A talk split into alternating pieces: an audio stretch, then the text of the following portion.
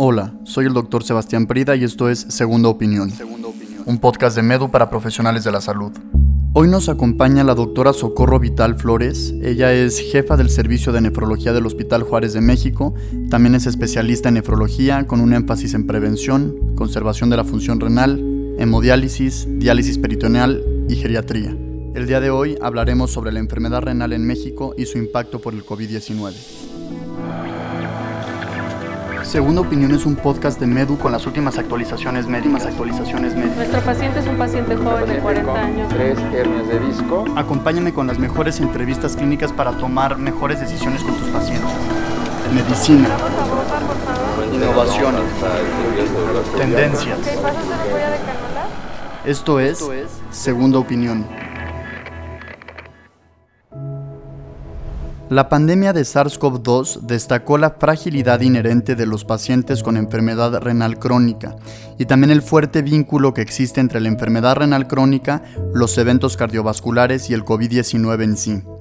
La evidencia también indica que la enfermedad renal crónica es un factor de riesgo clave para la mortalidad en pacientes con COVID-19. Mira, la enfermedad renal es la incapacidad de los riñones para realizar sus funciones. Las guías Kadoki que nos establecen cinco estadios de la enfermedad renal de acuerdo al grado de filtración glomerular. El, estadio 5 es una insuficiencia renal y es los pacientes que caen en esta categoría son candidatos a inicio de tratamiento de sustitución. El sistema renina-angiotensina juega un papel crucial en la regulación de la fisiología renal, cardíaca y vascular, y su activación es fundamental para muchas afecciones patológicas comunes que incluyen hipertensión, insuficiencia cardíaca y enfermedad renal. Además, varias alteraciones inducidas por la infección por SARS-CoV-2 pueden hacer sinergia con otros factores de riesgo cardiovascular.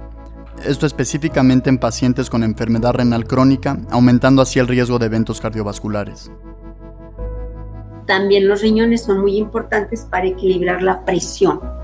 La presión está dada por mecanismos vasoactivos y principalmente por la producción de renina.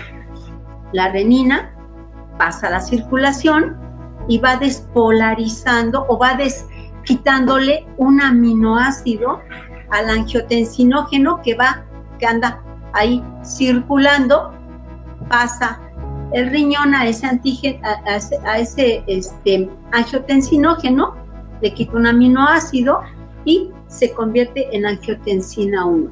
Después pasa por pulmón y ahí la enzima convertidora le quita otro, otro aminoácido y convierte el angiotensina 2. Y esta va a tener dos efectos, tanto el efecto per se vasoconstrictor de la angiotensina, como termina estimulando a la aldosterona para que ésta haga sus efectos a nivel tubular distal. Precisamente esta enzima angiotensina tiene mucho que ver con la hemodinamia que se ve alterada en el paciente con COVID. En un estudio mexicano de Casas Aparicio y colaboradores encontraron que la lesión renal aguda fue común en su cohorte de pacientes con neumonía grave causada por la infección por SARS-CoV-2. Los factores de riesgo de insuficiencia renal aguda fueron la edad avanzada, la obesidad y la necesidad de ventilación mecánica invasiva al ingreso. Yo les, quiero comentar que para mi gusto tenemos tres poblaciones. Tengo paciente sano que se infecta con coronavirus y durante su trayecto de la evolución de la enfermedad desarrolla insuficiencia respiratoria aguda, requerimiento de apoyo ventilatorio y lesión renal aguda, que habitualmente se acompaña de requerimiento de tratamiento de sustitución por medio de terapia lenta continua o terapia de hemodiálisis. La otra población que yo observé es aquel paciente con enfermedad renal crónica 1, 2, 3 o 4, que son los que no requieren tratamiento sustitutivo, pero se infectan con el virus y debutan con una enfermedad renal crónica que se agudiza. Y en estos casos, algunos de, de estos pacientes, la gravedad pulmonar nos llevaba a apoyo ventilatorio y requerimiento sustitutivo.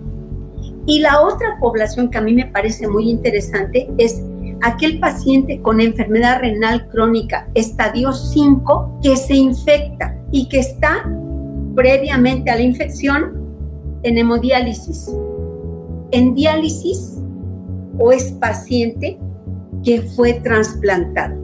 ¿Sí? Son poblaciones que yo considero que tienen factores de riesgo. La enzima convertidora de angiotensina 2 es el receptor funcional para el SARS-CoV-2. Este virus tiene una proteína llamada espiga que reconoce a la enzima convertidora de angiotensina 2 como su receptor para ingresar a las células. Esta enzima es una proteína de la membrana plasmática y se encuentra expresada en las células alveolares tipo 1 y 2, en células epiteliales, en fibroblastos, células endoteliales y macrófagos.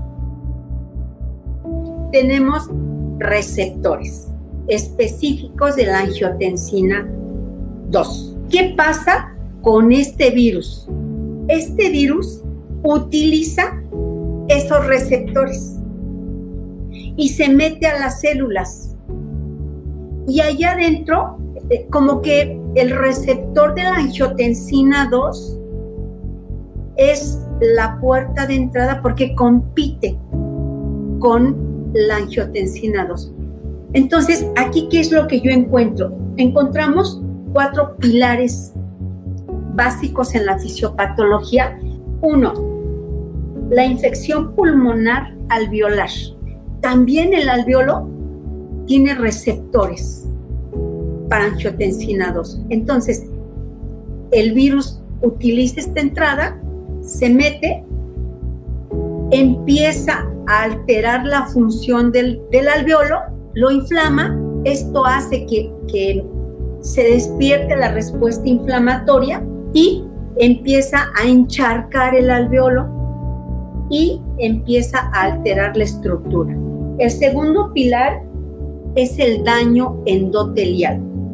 A toda la, microcirculación había lesiones importantes en donde los factores de la coagulación, el complemento, se echaba a andar por lesión del endotelio y se producían microtrombos. El último pilar que yo considero de la fisiopatología es esa respuesta inflamatoria exagerada mediada por citocinas. Entonces, sí tiene mucho que ver la angiotensina sí tiene mucho que ver toda la hemodinamia del paciente para la evolución de algunos pacientes que requirieran apoyo ventilatorio la lesión renal aguda es una complicación que se ve frecuente entre los pacientes hospitalizados por COVID-19. Llega a tener tasas de incidencia del 39% y 52% y estas se publicaron en dos series de casos europeas independientes que se presentaron recientemente en la Sociedad Internacional de Nefrología. El COVID-19 severo se asocia con un mayor riesgo de la lesión renal aguda más allá de las condiciones premórbidas y la edad. ¿Yo qué les comentaría? Primero, ser muy cautos. El médico general para mí es un tesoro, porque es el médico a donde llega la mayoría de situaciones y tenemos que tener mucha experiencia. Ser muy juicioso, el COVID no se ha ido, ni se va a ir bajo la cantidad de casos, pero ahí está. Siempre pensar en posibilidad diagnóstica de COVID cuando yo tenga un paciente con problemas respiratorios. Segundo, valorar los factores de riesgo, la susceptibilidad para que esta, este proceso inflamatorio mediado por citocinas sea más importante es en aquellos pacientes con factores de riesgo. Si yo tengo pacientes con factores de riesgo que tengan alguna enfermedad respiratoria, debo de descartar COVID y una vez que yo ya tenga el diagnóstico, puedo clasificarlo, mando hospitalización o me quedo con él para darle manejo médico con todas las medidas de seguridad. No debemos bajar la guardia. Todavía hay COVID circulando. Entonces, si tienen un paciente que no puedan manejar, que tengan COVID y que tengan enfermedad renal del grado que ustedes quieran y les está haciendo hipoxemia, mándenlo al hospital, porque este paciente muy seguramente requiere eh, manejo intensivo. Muchas gracias por acompañarnos en este episodio de Segunda Opinión. Soy el doctor Sebastián Prida y quiero invitarte a que te suscribas en medu.mx para tener acceso gratuito al curso de COVID-19 Enfrentando la Tormenta.